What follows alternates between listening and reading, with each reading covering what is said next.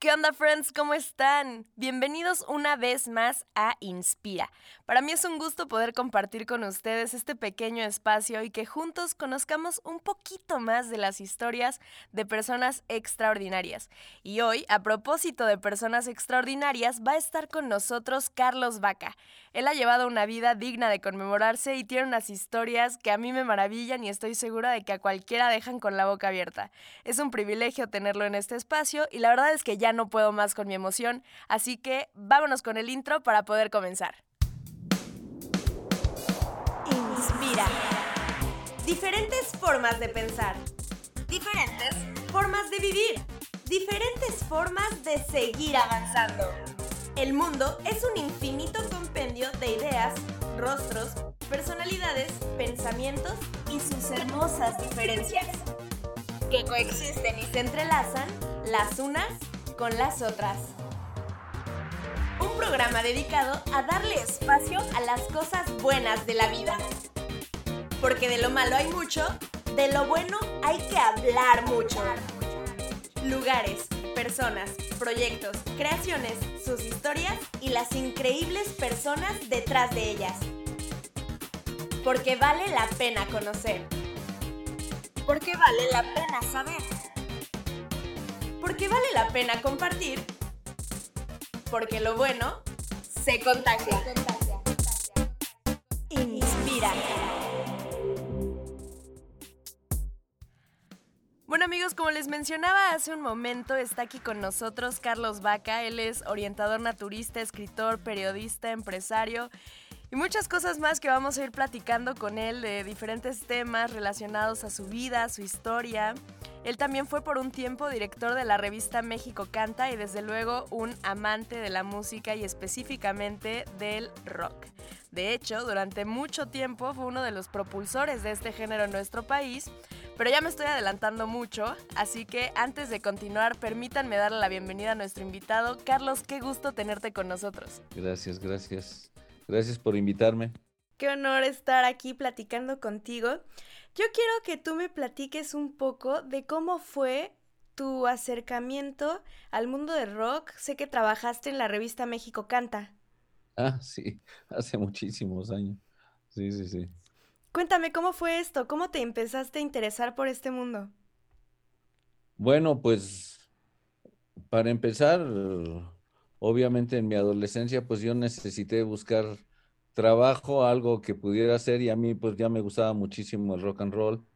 Este, yo era súper fan de los Beatles, de los Rolling Stones, de Led Zeppelin. Estamos hablando para esto de 1967, en 1967, y era tenía yo 16 años y era súper fan de, de, este, de algunos de los grupos más, John, John Mayall, John Mayall and the Blues Breakers, casi los grupos británicos como eran Cream, este, Pink Floyd, los Rolling Stones, etcétera, pues eran todos mis, mis grupos favoritos.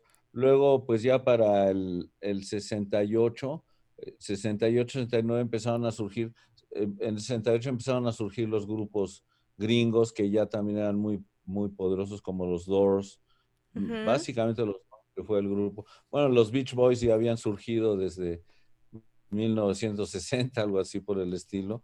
Entonces, este, pues a mí me gustaba muchísimo el rock, pero en, en el 67, en el, entre 1966 y 67, el movimiento hippie se fortaleció muchísimo porque empezó el movimiento hippie en, en San Francisco, California.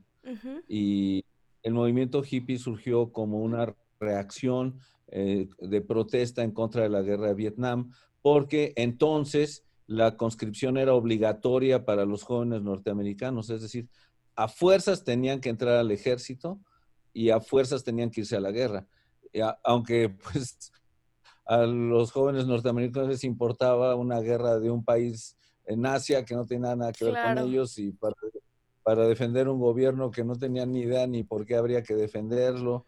Y, y entonces, este, pues era injusto tener que ir a la guerra y entonces como el gobierno de Estados Unidos estaba en guerra, entonces surgió el movimiento hippie como un movimiento hacia la paz y el amor y entonces la, el, el, lema fue paz y amor.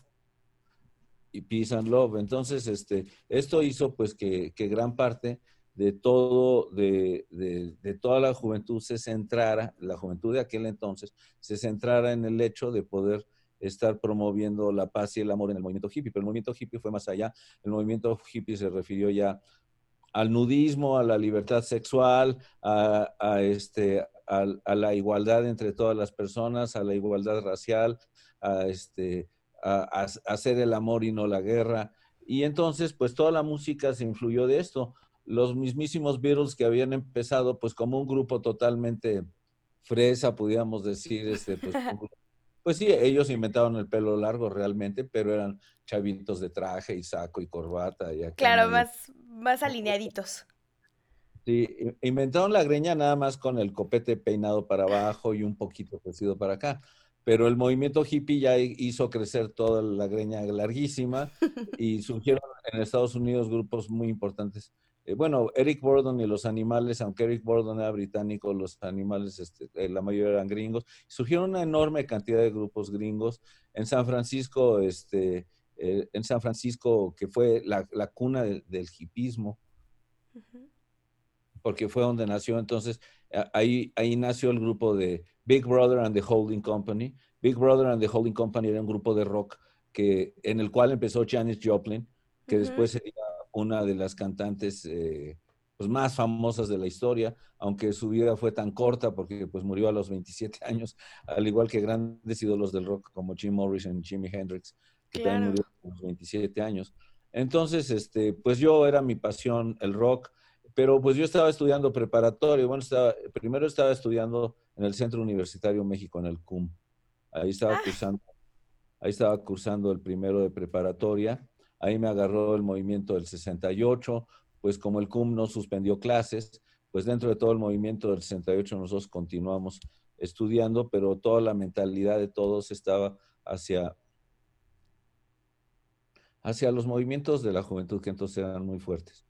Entonces, este, eh, pero pues eh, yo necesitaba, pues mis papás no tenían la economía para para estarme dando dinero y, tampoco estaban en una situación en la que en la que tuvieran holgura en la casa, entonces yo dije, pues yo tengo que trabajar. Y lo primero que se me ocurrió, yo desde mucho tiempo me ha gustado mucho el dibujo, la pintura, entonces lo primero que se me ocurrió fue ponerme a dibujar pósters de artistas famosos, pósters Entonces me puse a dibujar pósters de los Doors, de los Rolling Stones, de Jim Morrison, de, este, de los Beatles, de, mm, del Yellow Submarine. Y empecé a dibujar esos pósters, pero eran pósters psicodélicos, no eran pósters así, de nada más hundidos, sino eran pósters tipo psicodélico. Y entonces, este, pues me fui a la, a la, me fui a la zona rosa, que entonces era la incipiente zona rosa, porque apenas José Luis Cuevas y Carlos Monsiváis y toda la playa ahí eh, de, intelectuales habían empezado a, reunirse en, esas, en esa zona y lo llamaron la zona rosa porque no era ni zona roja ni zona, sino, ni, ni zona blanca, entonces le pusieron zona rosa y José Luis Cuevas fue cuando pintó ahí su mural efímero. Y entonces, pues, este, yo aproveché de andar por ahí y, este, y en esas reuniones de esos famosos, pues yo me ponía afuera a, este, a vender mis pósters. Qué Mal no recuerdo, si mal no recuerdo, los vendía, no sé si en 150 o en 100 pesos cada uno o algo así por el estilo. Y entonces, este, eh, y entonces, pues, este, a mí me gustaban mucho y a la gente le gustaban mucho. Decían que estaban padrísimos, que debería de poner una exposición. Pero de repente llegó un día un tipo, una persona, y, y que, que me dijo, oye, estos pósters ¿no te gustaría que los publicáramos en nuestra revista? Y yo dije, ah, claro. ¿Y cuál es tu revista? México Canta. Digo, México Canta, la famosa revista que es, ah, sí, sí, le digo, pero es que esa revista es muy fresa. Esa revista, no, bueno, en ese entonces no quería decir niño rico, en ese entonces fresa quería decir el que no era hippie. Ok. Sino los, eh, entonces, yo decía, es que esa revista nada más habla de Angélica María, y de Enrique Guzmán y de Alberto Vázquez, y pues no, no saca ya nada de, del rock nuevo. Dice, y, pues a ti no te gustaría hablar del rock nuevo. Ah, claro, a mí me encantaría escribir del rock nuevo. Y entonces pues ya me, ya me fui a presentar con el editor de la revista que estaba, para ese entonces estaba lejísimos porque estaba ubicada en el Camino Real a Santa Fe, en una barranca en la que después construyeron el Metro Observatorio y la terminal poniente de autobuses. Ah, Entonces, dentro de esa barranca, ahí estaba ubicada la editorial. Entonces, hasta allá fui, hablé con el editor y me dijo, pues sí están muy padres tus pósters. Dice, pues bueno, pues escríbete un artículo y, lo publicamos. Pero yo dije, ¿pero un artículo de qué o qué? ¿O sería una columna? Pero ¿cómo sería? ¿Como una columna o un reportaje? ¿O en qué formato? ¿No? Quiero saber en qué formato te gustaría. Me dijo, pues una columna, a ver, no tenemos columna. ¿De, ¿de qué te gustaría escribir? No, pues a mí sobre rock, sobre rock. Ah, pues es que no tenemos una columna. Pero me dice, ¿de cuál rock? ¿El de Elvis Presley? No, le digo, de rock subterráneo, el que está ahorita, el de Cream, el de Doors, el de, el de Jim Morrison, el de Pink Floyd. Y dice, dice, pues escribe sobre eso, porque no tenemos a nadie escribiendo sobre eso. Entonces, este, escribí mi primera columna que se llamó Rock Subterráneo. Y este y, y, publiqué mi primer, el póster me lo publicaron en la contraportada Colores. Padrísimo. Y, entonces, uy, gustó muchísimo, eso hizo que, el, que, los, que se empezara a vender entre el público más joven, porque ya se estaba vendiendo más entre los admiradores de Elvis Presley que eran de otra generación claro. anterior. Entonces, este, entonces eh, ya hizo que la revista se empezara a vender entre los chavos más jóvenes y que recortaran la revista para pegar los pósters en la pared y cosas así por el estilo. Así como los talacheros que ponen las revistas de las, de, las chicas en bikini. bueno, pero los chavos, entonces ponían las, las fotos, no las fotos, los pósters de las contraportadas, sí, exacto.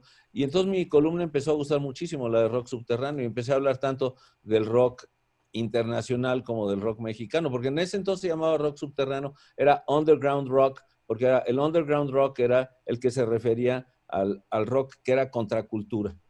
que era contracultural. O sea, el rock que era, que era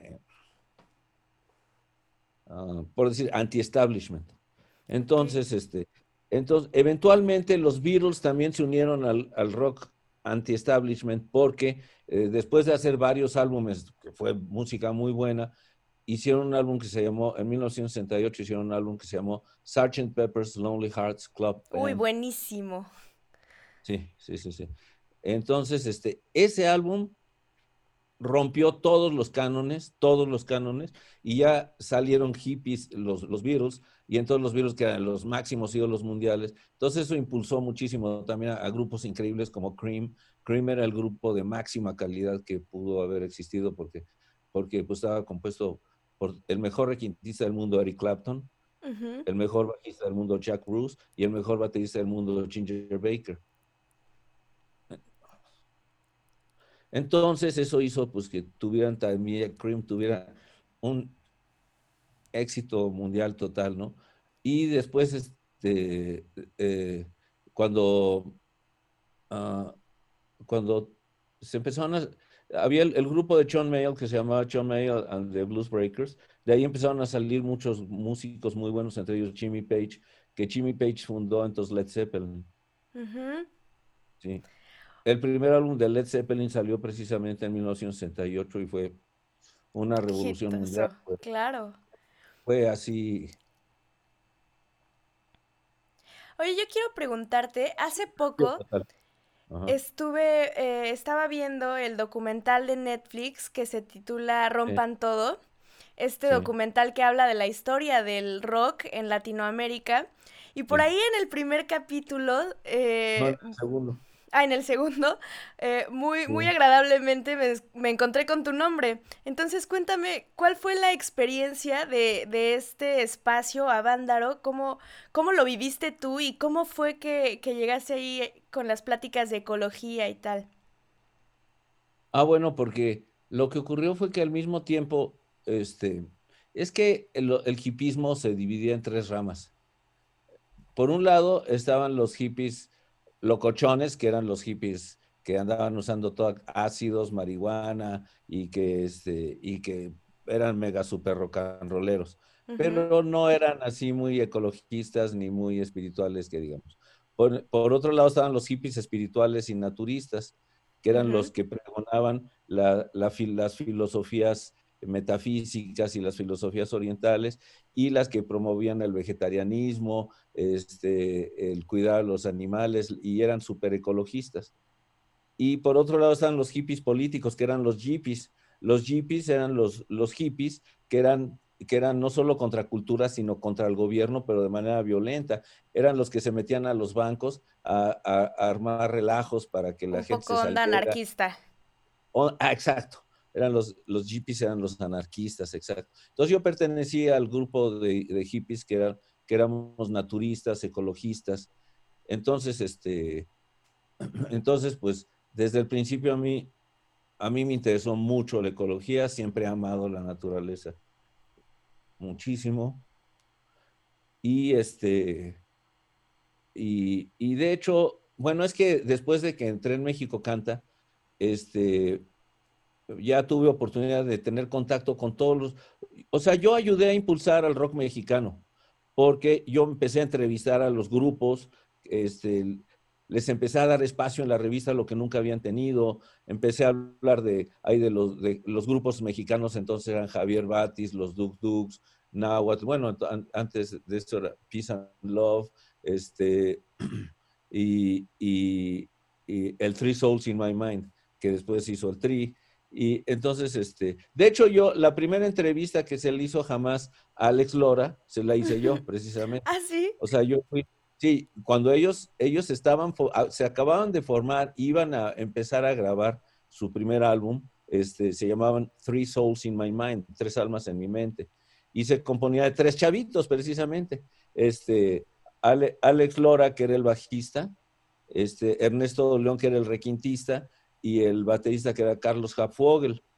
Y ellos entrenaban, eh, eh, bueno, no entrenaban, perdón, ensayaban en la casa de Carlos Hapfogel, que estaba allí en la colonia Roma Sur, ahí por la calle, uy, uy, uy, se me fue ahorita qué calle, pero una calle en la Roma Sur, una casa muy bonita con jardín, ahí era donde yo los conocí y ahí llegué a hacerles su primera entrevista a ellos. Entonces, tú ayudaste a que ellos entraran a la revista México Canta.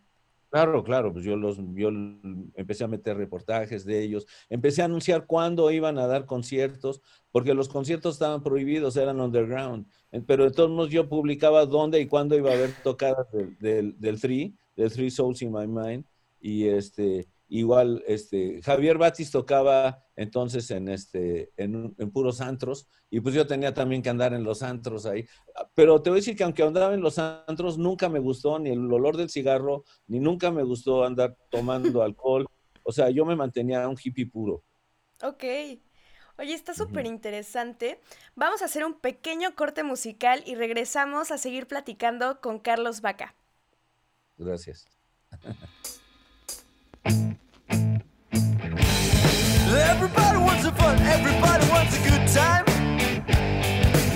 And nobody wants to think, everybody wants to do it right. Just Justifying our dubious way of life. Just pretending,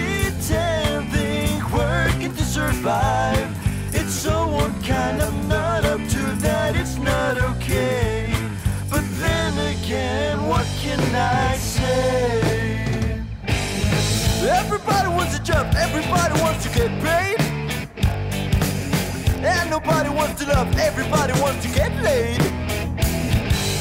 Everybody wants it fast, everybody thinks it's like that. And nobody wants to last, everybody is where it's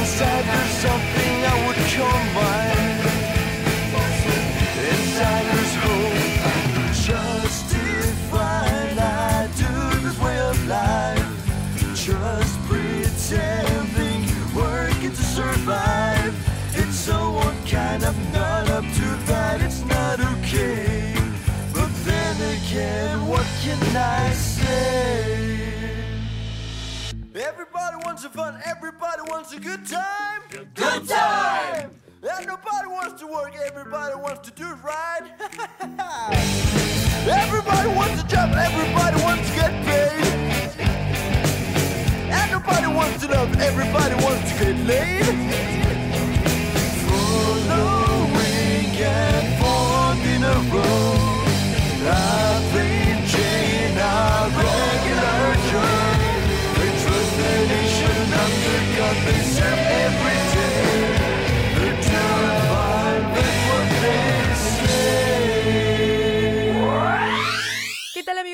Estamos de regreso. Estamos platicando con Carlos Vaca, él es orientador naturista, pero además de ser orientador naturista es una persona que tiene muchísimas historias que contarnos. Y una de ellas que a mí me interesa mucho que compartas con nosotros, Carlos, es cómo conociste a Jim Morrison. Qué envidia. Dime cómo fue. Bueno, pues es que yo era, era este reportero de rock and roll. Y, y- ah, porque de hecho no solamente entonces me contrataron en México Canta, sino que surgió otra revista que se llamaba Pop. Y esa revista entró con mucha lana, son- sus oficinas estaban en Polanco. Y entonces este, me quisieron con- contratar de que yo me cambiara para allá, pero yo les dije, yo no me puedo cambiar para allá, porque yo tengo mi público aquí y a mí me gusta mucho estar ahí en esa revista. Y, ah, y aparte ya me habían nombrado director de la revista. Porque fíjate, cuando yo entré a trabajar a, a México Canta, Ujú. este, la revista publicaba 20 mil ejemplares semanales. Cuando Ok. ya me nombraron director, ya estaba en 200 mil ejemplares semanales. O sea, creció muchísimo. Sí, sí, sí. Y, y sí era súper popular y súper leída, pero entonces pues, yo tenía contacto con todos, con todos, to- todo, lo que era el rock and roll mexicano, pero este, pero ocurrió que, que, que- bueno, hace ratito me preguntaste también de cómo, que por qué en Avándaro dijimos, empecé, ¿por qué empecé Avándaro hablando sobre un tema de ecología? Porque pues precisamente este Armando Molina me habló para que yo subiera, Armando Molina, que es el organizador, me habló para que yo, yo en lo que empezaba la, la multitud de organizarse ahí, yo les hablara sobre ecología y yoga. Y entonces les di una clase de yoga y les di una clase de ecología, fue lo que, por lo que empezó eso, ¿no? Este, pero, pero bueno, volviendo al tema de Jim Morrison, lo que ocurrió fue que, este, que cuando cumplí 18 años, entonces ya me quise internacionalizar. Ya dije, ya, ya no nada más voy a estar aquí en México, ya quiero ir a Estados Unidos. Entonces ya logré sacar mi pasaporte, logré sacar mi visa y, y este, ya con visa y pasaporte, pues lo, lo primero que hice pues, fue irme a Los Ángeles. Y entonces me fui a Los Ángeles y como yo sabía eh, el, el domicilio donde ensayaban los Doors, entonces, este, entonces, eh, que eran, sí, ahí deja, si, no, si mal no recuerdo el qué, 6914 Santa Mónica Avenue, algo así. No me Órale, qué buena memoria. Santa Mónica. Entonces, entonces, este, pues yo nunca había Estados Unidos, nunca había mucho menos viajado en avión, estaba todo espantado subirme al avión, pero este, de hecho mi mamá me llevó en El Paso, o sea, mi mamá me llevó al Paso, Texas, y de ahí agarré el avión a, este, a Los Ángeles. Entonces llegué a Los Ángeles en la noche sin saber ni qué onda, ni cómo andaba la cosa, me quedé ahí en un, me fui a Santa Mónica y me quedé en un hotel ahí, y al día siguiente en la mañana me fui a buscar la dirección de los Doors. Y este, y llegué y toqué, y entonces fue cuando, cuando me recibió Ray Manzarek, me dice, hola Carlos, ah, no, pero es que se me olvidó que por qué los había conocido primero. No, no, no, los conocí primero porque, porque este, un, un, empezaron a surgir organizadores que querían traer grupos grandes de Estados Unidos a México, a pesar de la oposición del gobierno que no quería ningún rockero aquí en México. A Claro. pesar de eso, entonces empezaron, empezaron a traer a varios, a varios grupos. Este, el primero que trajeron fue Eric Gordon and the Animals. Y entonces el, el- uno de los principales organizadores que traía grupos se llamaba Mario Olmos, o se llama, no, ya perdí contacto, no sé si, si este todavía es el señor Mario Olmos, pero Mario Olmos este, consiguió traerse a Los Ángeles a México y consiguió permiso para que tocaran en el, en el, este, en lo que era el, el toreo de la Nápoles. ¿Cómo se llama ese toreo? Este, se llamaba, no sé si existe todavía ese toreo en la Nápoles, en la colonia Nápoles. Sí, bueno, entonces, ¿la plaza, la plaza de toros? La plaza de toros, sí. Consiguió el permiso para que ahí en la plaza de toros fuera el concierto de los Doors. Pero antes que él, o los, los hermanos, había unos hermanos que eran los hermanos Castro, que eran unos músicos, eran unos cantantes. Esos hermanos Castro organizaron un evento ahí donde se trajeron a grupos muy famosos como los Birds, como Union Gap, este, y, que eran los más famosos entonces, Union Gap. Y entonces ellos organizaron, pero el evento, pues, no tenían experiencia en eventos, no pusieron guardias, no pusieron vigilancia, no pusieron policía, y el evento se hizo un desastre una locura en la que todos aventando botellas, descalabrando gente, yo salí descalabrado. Entonces, debido a eso, debido a eso, el gobierno le canceló a Mario Olmos el permiso para que los Doors tocaran. y, Mario Olmos ya, Mario Olmos ya les había dado el anticipo de lo que iban a cobrar y este y, y los Doors pues ya no quisieron devolver el dinero, que porque ya habían apartado las fechas y ellos pues todas las fechas las tenían ocupadas y entonces pues Mario Olmos decidió traérselos de todas maneras y los presentó precisamente en un centro nocturno que era de los hermanos Castro que se llamaba el Fórum, el Fórum de los Castro. Entonces, este, este fórum estaba en Insurgentes Sur, ahí a la altura de, uh, ahí mm, tal vez por el Parque Hundido, un poco más, más, más hacia el norte. Por ahí estaba el, el, Fórum de los Castro. Y, y, este, entonces era un centro nocturno muy famoso pero pues no era así como un estadio, pero pues ahí es donde llegaron los Doors. Y entonces pues yo todo el tiempo estaba en contacto con Mario Olmos porque le decía, ¿qué pasó? ¿Ya cuándo van a venir? Me dijo, no, yo, yo te informo todo. Bueno, pues Mario Olmos, este, entonces me dijo, ya, mañana llegan a tal hora en el aeropuerto y quiero que me acompañes a recibirlos.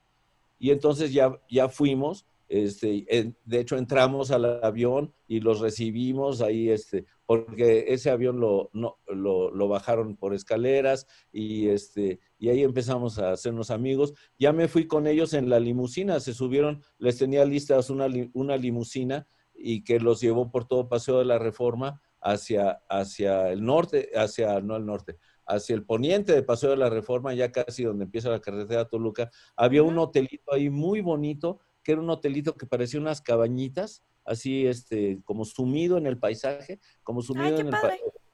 Muy bonito en Reforma Lomas, pero en la parte más alta de Reforma Lomas.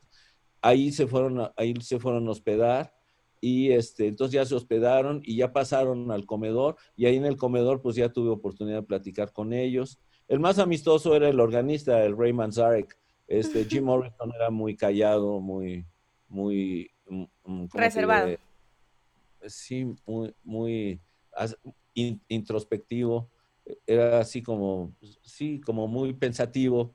Este, Robbie Krieger era amistoso y, y, John Densmore también, pero el que más me ofreció su amistad y más lindo era, era el, organista que era Ray Manzarek.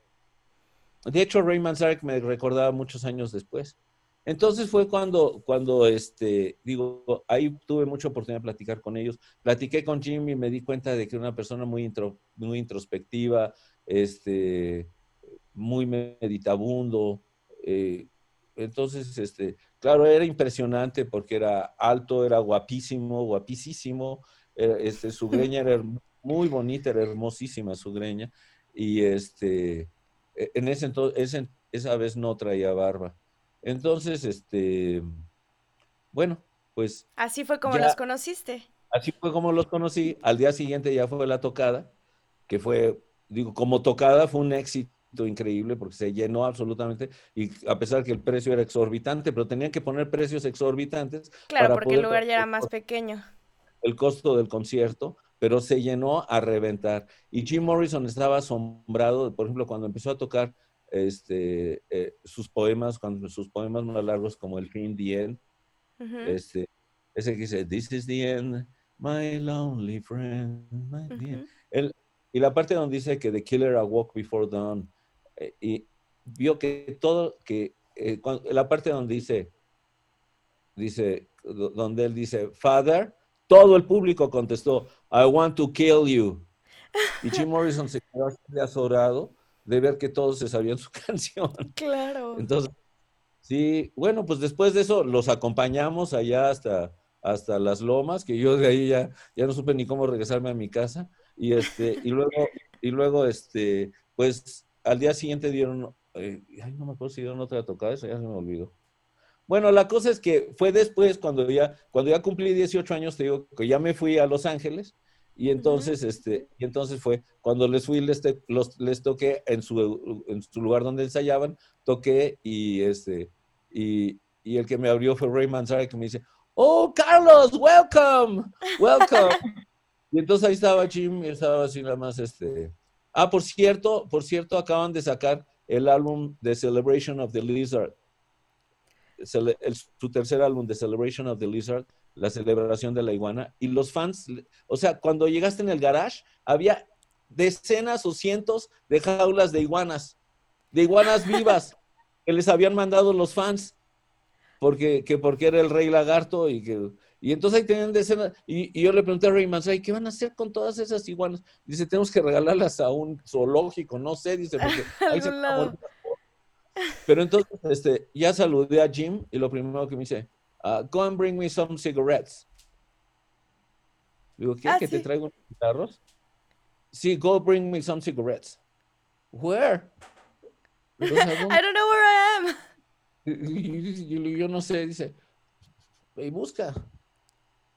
Dije, bueno, si me está pidiendo que traiga unos cigarros, pues le traeré unos cigarros, ok. Y entonces A buscar los cigarros de Jim Morrison, ¿no? Qué impresión. Y ahí en, esas avenidas de, esa área de Los Ángeles, pues no ves tiendas ni nada. Ni, claro. Y, y, ahora qué hago? Porque se veían puras residencias eh, y este, pero de repente caminé como tres cuadras y me di cuenta que ahí estaba, que ahí estaba Electra Records. El Electra Records es exactamente la, la, marca de discos donde los Doors grababan y la que los hizo famoso. Y los Doors hicieron famosos Electra Records. Y el productor se llamaba Paul Richard, no, Paul Rothschild. Y era súper genial Paul Rothschild. Y, y, entonces entro ahí a Electra Records y voy viendo ahí a Paul Rothschild. Y digo, hola Paul. Y entonces, y entonces empezamos a platicar y ya le hice una entrevista y este, ya hice toda la entrevista con Paul Rothschild y este, y ya que terminamos, este, le digo, ay, yo ahora que me acuerdo, Jim me mandó a comprar cigarros. ah, por cierto. Dice, ahí está la máquina, tú cómpralos. Dice que no, no se le puede vender a menores de, de, de 21 años, pero tú cómpralos. Y entonces ya los compré y ya llego con Jim y le digo, le digo, aquí están tus cigarros. Y me dice Jim, ¿a dónde fuiste a comprarlos? ¿Hasta Tijuana? Digo, sí, es que solo, Tijuana, solo en Tijuana me venden a menores de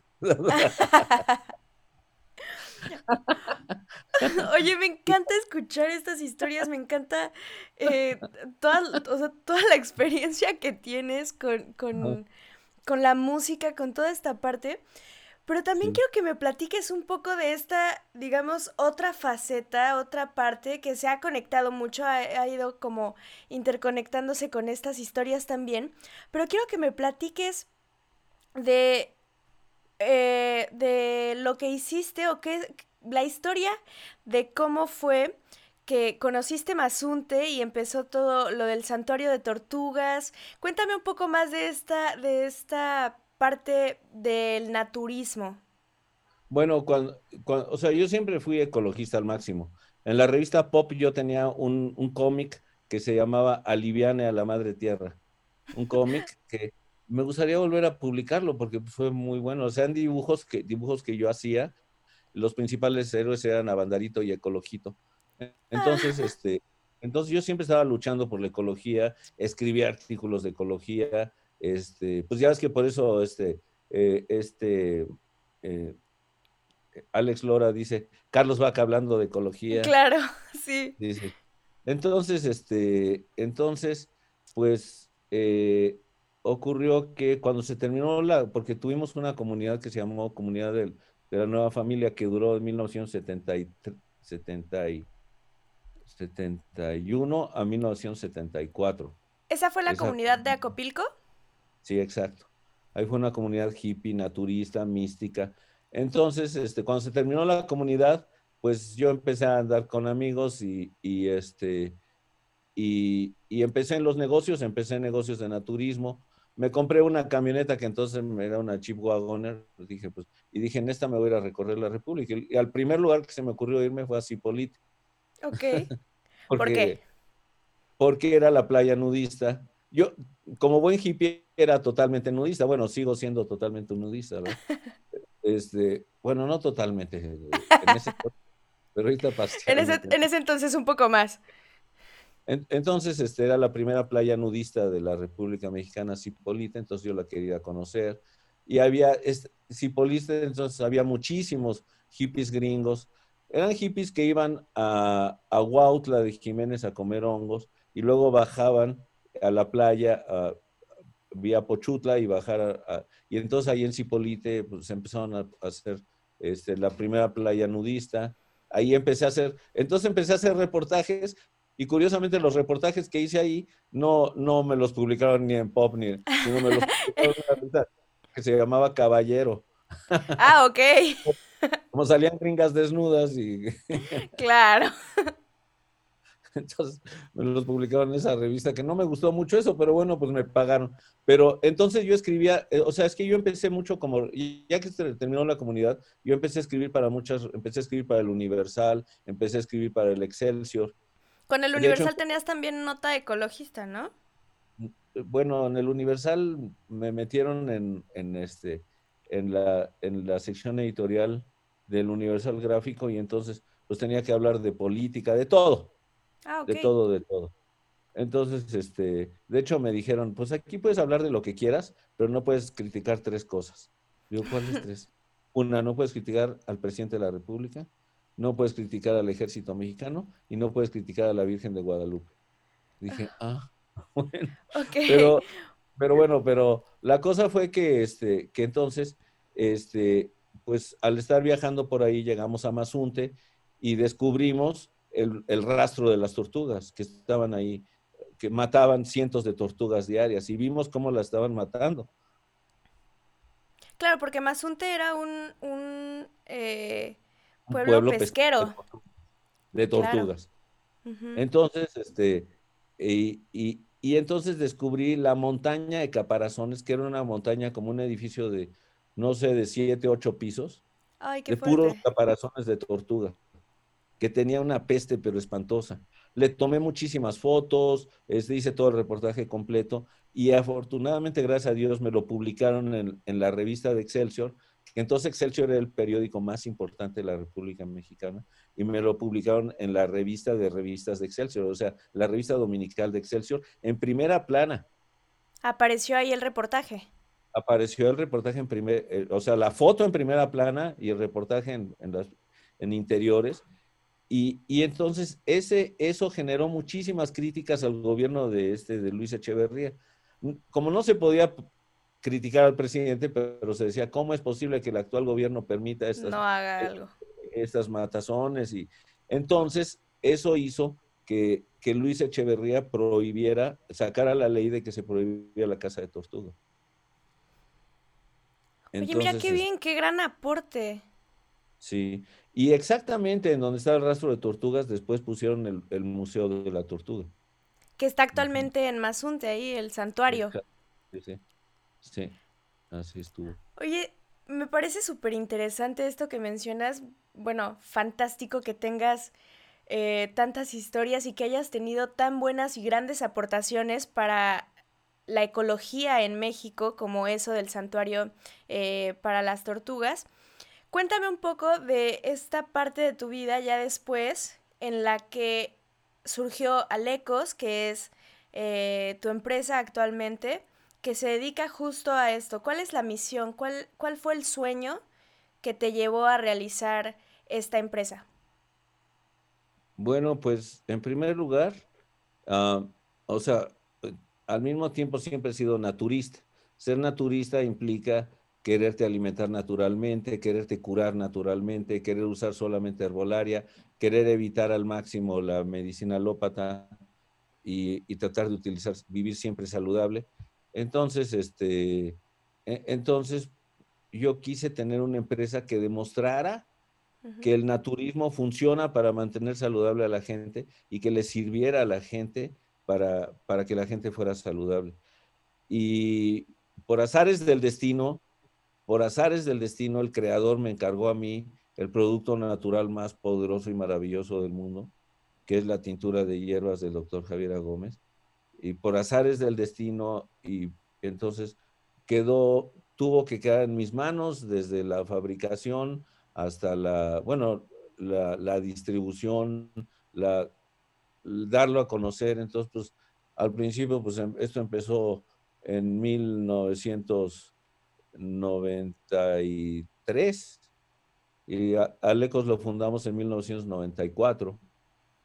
Y, esto, esto es algo que tuvo que, ver. Pues Alecos empezó como una idea en la que la gente se dedicara a promover productos naturistas que se ayudaran a sanar a la gente. Pero cuando empezamos con la tintura, ni de chistes sabíamos que curaba tantas cosas. Ni siquiera el doctor Javier Gómez lo supo. A mí su, su familia me entregó el, el manuscrito que había escrito el doctor Javier Gómez, el que él dejó personalmente hecho, donde decía las cosas que curaba la tintura de hierbas. Entonces, pues decía muchas cosas, desde heridas, cortaduras, por supuesto quemaduras, este, enfermedades de la piel, enfermedades del estómago, este, infecciones y cosas así. Pero el doctor Javier Gómez nunca supo que la tintura curaba la diabetes, cura el cáncer, cura el lupus, cura infinidad de enfermedades. No, no, no lo supo o, no lo publicó, pero tal vez lo supo, pero no lo publicó, pero, pero este, al fundar Club Alecos y hacerlo como algo, un club en el cual la gente se asocia para distribuir el producto, entonces los mismos socios empezaron a, a experimentarla en sí mismos y descubrieron que efectivamente cura la diabetes, que efectivamente cura el cáncer, que efectivamente cura el lupus, que efectivamente es algo asombroso es absoluta, no deja de asombrarnos. Yo llevo 26 años oyendo testimonios y todavía se me sigue cayendo así la quijada como, claro. como el mask, como, como la máscara. y todavía me sigo azorando de la capacidad increíble que tiene la tintura. Y, y pues estoy muy orgulloso de estar trabajando en esto, de tener, o sea, de que Dios me haya dado un medio para promover eficazmente el naturismo como un medio de vida, un medio de vida, porque hay miles de personas que dependen precisamente de esta forma de naturismo para su sustento y hay millones de personas que la usan para curarse, ¿no? Para curarse de todo. Entonces, este, esto lo hace muy, muy importante. Oye, te quiero agradecer muchísimo que hayas estado con nosotros, que nos hayas eh, regalado un cachito de tu historia que es, bueno, verdaderamente fascinante y estoy segura de que por ahí debe haber mil historias más que nos puedes contar y con las que podemos maravillarnos. Y cuando quieras. Eh, entonces, bueno, si tú estás de acuerdo, en algún momento podríamos volver a conversar por aquí eh, para que nos cuentes mucho más de esto. Y por último, eh, regálanos a todos los que te estamos escuchando en este momento tus redes para las personas que estén interesadas en conocerte un poco más, en adentrarse a este mundo del naturismo etcétera. Dinos dónde podemos encontrarlos. Gracias. Bueno, en Facebook, en Facebook tengo una página que se llama Carlos Vaca, orientador naturista. Así simplemente, Carlos Vaca, orientador naturista. Ahí publico artículos cada semana referentes a naturismo. Este, que por cierto, varios me los han borrado y bajado, pues por la censura que existe hacia ciertos aspectos del naturismo, pues ni modo, ¿no? Entonces estoy tratando de escribir cosas que no me vayan a bajar. Pero este. Sí, ¿verdad? En, YouTube también tengo un canal que se llama Carlos Vaca Orientador Naturista. También eh, ahí están muchos videos, muchos, muchos videos acerca de esto. De la empresa Alecos, este, el, el, el canal se llama Alecos TV en YouTube. Ok. Queridos escuchas, por hoy se ha terminado el tiempo de este espacio. Espero que lo hayan disfrutado tanto como yo. Carlos, muchas gracias por habernos acompañado y compartirnos un poco de tu historia. Qué bonito platicar con alguien con tantas anécdotas y tan buena energía. Esperemos una segunda parte pronto. Al contrario, muchas gracias a ti y muchos saludos y todo mi cariño a todo tu público. Gracias. Nosotros nos despedimos por hoy, friends, pero recuerden que nos pueden escuchar también en Spotify y seguirnos en Instagram en inspira-podcast. Yo soy Larisa Aguirre, gracias a todos ustedes por habernos acompañado y un agradecimiento especial a Joshua Valdovinos, que hace un extraordinario trabajo en la producción de este programa. Nos vemos el siguiente jueves a las 8 de la noche. Hasta entonces les mando abrazos y besitos. Esto fue Inspira.